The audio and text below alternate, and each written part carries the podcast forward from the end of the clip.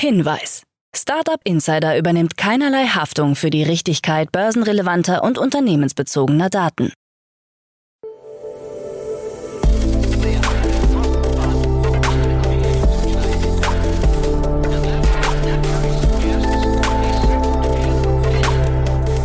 Startup Insider Daily. Morgen Update. Einen wunderschönen guten Morgen und herzlich willkommen zu Startup Insider Daily in der Morgenausgabe am Freitag, den 3. Februar 2023. Mein Name ist Kira Burs und wir starten jetzt zusammen in den Tag mit folgenden Themen. Eine Milliarde Deep Tech und Climate Fonds startet. Entlassungen bei Heycar, Übernahme im Elektroroller-Sharing-Segment und Tonys schlägt Umsatzprognose. Tagesprogramm. Diese Themen erwarten euch gleich. Nach dieser Morgenausgabe geht's weiter mit Investments und Exits.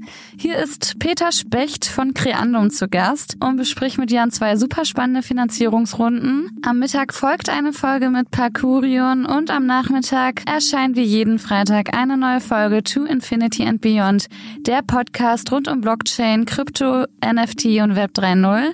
Dazu aber später mehr nach den Nachrichten gelesen von Anna Dressel.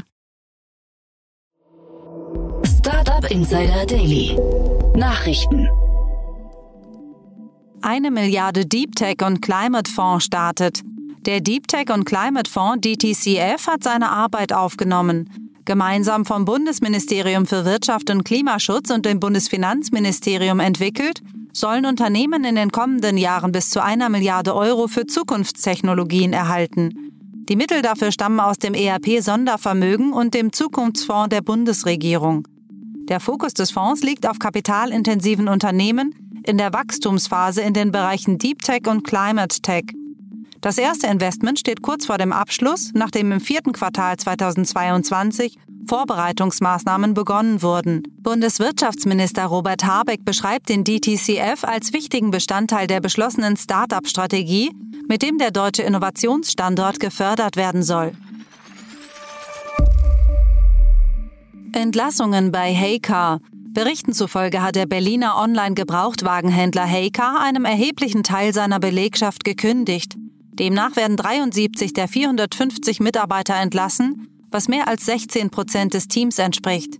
Gegenüber dem Branchenmagazin Autohaus begründete CEO Andreas Gruber den Einschnitt, um eine nachhaltige Entwicklung unseres Unternehmens fortzusetzen, durchlaufen wir derzeit einen Umstrukturierungsprozess. Hinter Heycar stehen die Automobilfirmen VW, Renault und Mercedes-Benz sowie die Allianz. Unklar ist, ob es im Rahmen der angekündigten Restrukturierung zu Änderungen in der Investorengruppe kommen wird. Übernahme im Elektroroller-Sharing-Segment. Die Konsolidierung im Urban Mobility-Segment geht weiter. Jetzt hat der Elektroroller-Sharing-Anbieter Emmy das deutsche Geschäft des niederländischen Anbieters Felix übernommen. Beide Unternehmen werden künftig unter dem Dach des Mutterkonzerns Go2Global stehen. Damit zieht sich Felix vom deutschen Markt zurück, um sich auf den Benelux-Markt zu fokussieren. Emmy wiederum stärkt durch die Übernahme seine Marktposition und verfügt nun über eine Flotte von 1500 Elektrorollern. Tonys schlägt Umsatzprognose.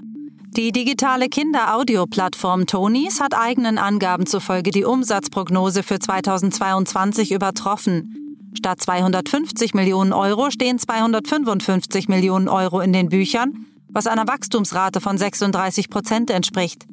Im vierten Quartal 2022 konnte der Umsatz um 40 Prozent im Vergleich zum Vorjahr gesteigert werden.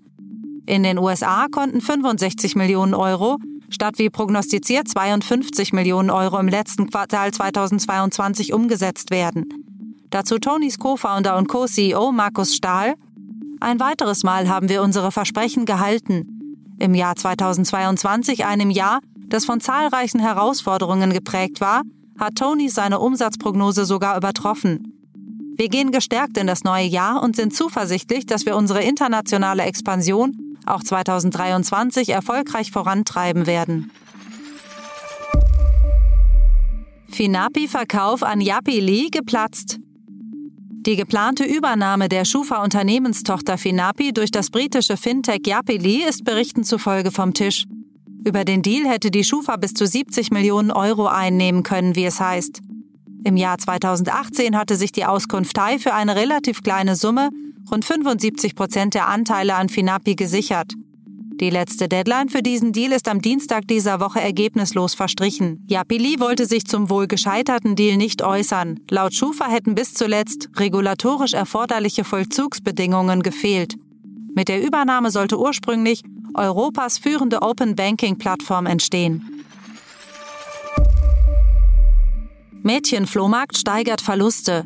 Die Secondhand-Plattform Mädchenflohmarkt hat neue Geschäftszahlen für das Jahr 2020 vorgelegt. Demnach kam das Startup auf einen Jahresfehlbetrag von 2,4 Millionen Euro, zuvor waren es 1,6 Millionen Euro. Im Jahresabschluss heißt es, dass die Geschäftsführung zwischen August 2022 und Dezember 2023 mit einer ausreichenden Liquiditätslage rechnet. Dies setzt allerdings voraus, dass die der Liquiditätsplanung zugrunde liegenden Annahmen im Hinblick auf den Umsatz und durch die Umstrukturierung erwartete Kostenreduzierung auch eintreten. Es sei mit steigenden Umsatzerlösen wegen Nachhaltigkeitstrends und auch der Inflation zu rechnen. Sollte dies nicht eintreten, ist die Gesellschaft auf eine ergänzende Finanzierung seitens der Gesellschaft angewiesen. Förderprogramm für Business Angels pausiert. Dem Wirtschaftsministerium zufolge herrscht ein Anfragestopp beim Investmentförderprogramm, da benötigte Abstimmungsprozesse zur neuen Förderrichtlinie noch nicht abgeschlossen sind. Es bleibt unklar, wann eine Antragstellung wieder möglich sein wird. Mitte Februar will das Ministerium weitere Informationen zum Start des neuen Förderprogramms herausgeben. Das Programm, über das Business Angels bei Erstinvestments Zuschüsse vom Staat erhalten können, endete planmäßig zum Jahresende 2022. Die für einen fließenden Übergang in das Jahr 2023 notwendige Fertigstellung der neuen Richtlinien sollte ursprünglich im Januar vorgestellt werden. Metas Metaverse mit Milliardenverlust. Neuen Geschäftszahlen der Facebook-Mutter Meta zufolge hat der Konzern im Jahr 2022 mit seiner VR- und Metaverse-Sparte Reality Labs einen Verlust von 13,7 Milliarden Dollar verzeichnet. Im letzten Quartal 2022 belief sich das Minus auf 4,3 Milliarden Dollar. Auch im aktuellen Jahr rechnet Meta mit weiteren Verlusten. Insgesamt erzielte Meta 2022 einen Umsatz von 32,17 Milliarden Dollar, was einem Minus von 4 Prozent entspricht. Der Nettogewinn halbierte sich konzernweit auf 4,65 Milliarden Dollar. Das Motto für 2023 sei das Jahr der Effizienz, so Mark Zuckerberg. Er wolle unter anderem das mittlere Management verschlanken und Projekte beenden, die nicht gut laufen. Die Aktie reagierte positiv und sprang im nachbörslichen Handel um 19 Prozent, da ein noch stärkerer Einbruch erwartet worden war. ChatGPT wächst und führt Premium-Abo ein. Zwei Monate nach Einführung kommt der Chatbot ChatGPT von OpenAI auf schätzungsweise 100 Millionen monatlich aktive Nutzer und bis zu 13 Millionen aktive Nutzer pro Tag. Für die gleiche Anzahl Nutzer hat TikTok neun Monate gebraucht, Instagram zweieinhalb Jahre. In den 20 Jahren, in denen wir die Internetbranche verfolgen, können wir uns nicht an einen schnelleren Anstieg einer Internet-App für Verbraucher erinnern, so die Analysten der Bank UBS in einer Studie. Beflügelt vom Erfolg haben die Betreiber jetzt eine Bezahlversion eingeführt, die aber zunächst nur in den USA angeboten wird. Für 20 Dollar monatlich erhalten Nutzer von ChatGPT Plus schnellere Antworten vom Chatbot. Auch sollen sie bei stark belasteten Systemen dennoch auf ChatGPT zugreifen können. Eine Einführung in weiteren Ländern ist geplant.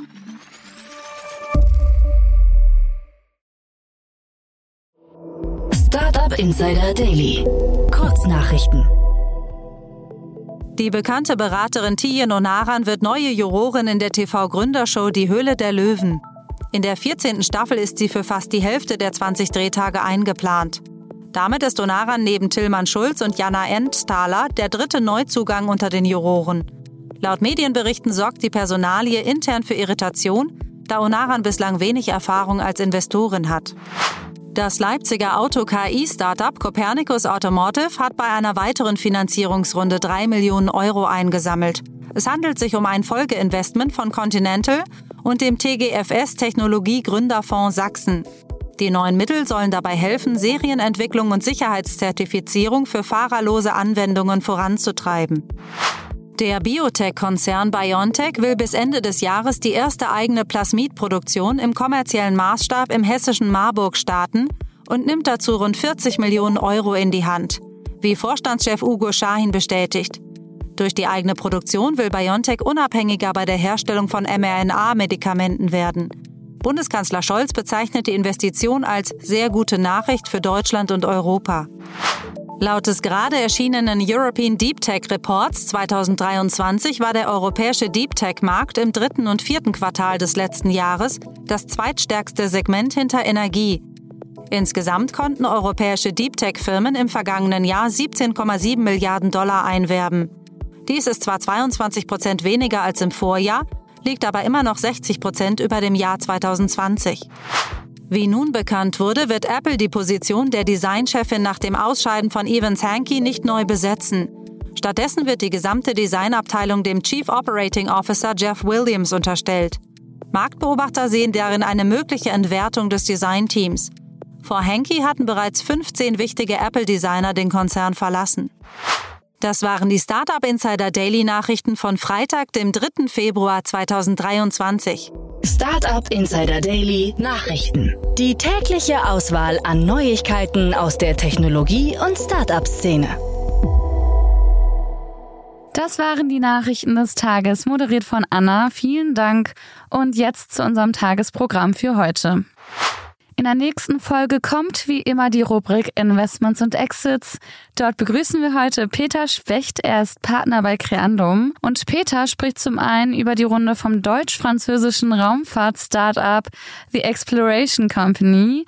Die haben in einer Series A 40,5 Millionen Euro eingesammelt um, wie zum Beispiel auch SpaceX, Güter und Personen in den Weltraum zu transportieren. Zum anderen bespricht Peter die 15 Millionen Euro Runde in das portugiesische HR-Tech-Startup Coverflex. Das Unternehmen möchte den Markt für Sozialleistungen und das Wohlbefinden der Arbeitnehmenden verbessern. Beide sehr spannende Themen in der nächsten Folge, also unbedingt reinhören. In der Nachmittagsfolge begrüßen wir Dominik Leufgen, Co-CEO und Co-Founder von Parkurion.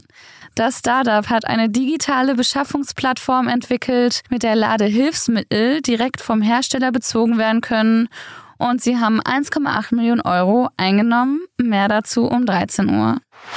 Und in unserer Nachmittagsfolge erscheint wie jeden Freitag eine neue Folge To Infinity and Beyond, der Podcast rund um Krypto, Blockchain, NFT und Web 3.0.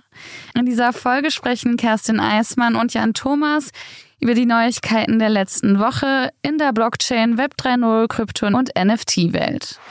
Das war's jetzt erstmal von mir, Kira Burs. Bevor ich euch ins Wochenende entlasse, würde ich euch gerne noch auf eine besondere Folge am Wochenende hinweisen. Denn am Samstag erscheint eine Inside-Folge. Und zwar berichten wir ausnahmsweise mal von uns als Startup Insider, denn wir haben ja erst am Dienstag unsere Finanzierungsrunde verkündet und äh, passend dazu spricht Jan mit Florian Heinemann und Josef Brunner und dort könnt ihr dann auch mal mehr zu uns, zu unserer Mission, zu unserem Launch, unserer Plattform, zu unseren Zielen und viel mehr erfahren. Also hört auf jeden Fall am Samstag in unsere Folge rein. So, und jetzt wünsche ich euch ein wunderschönes Wochenende und wir hören uns am Montag wieder. Macht's gut.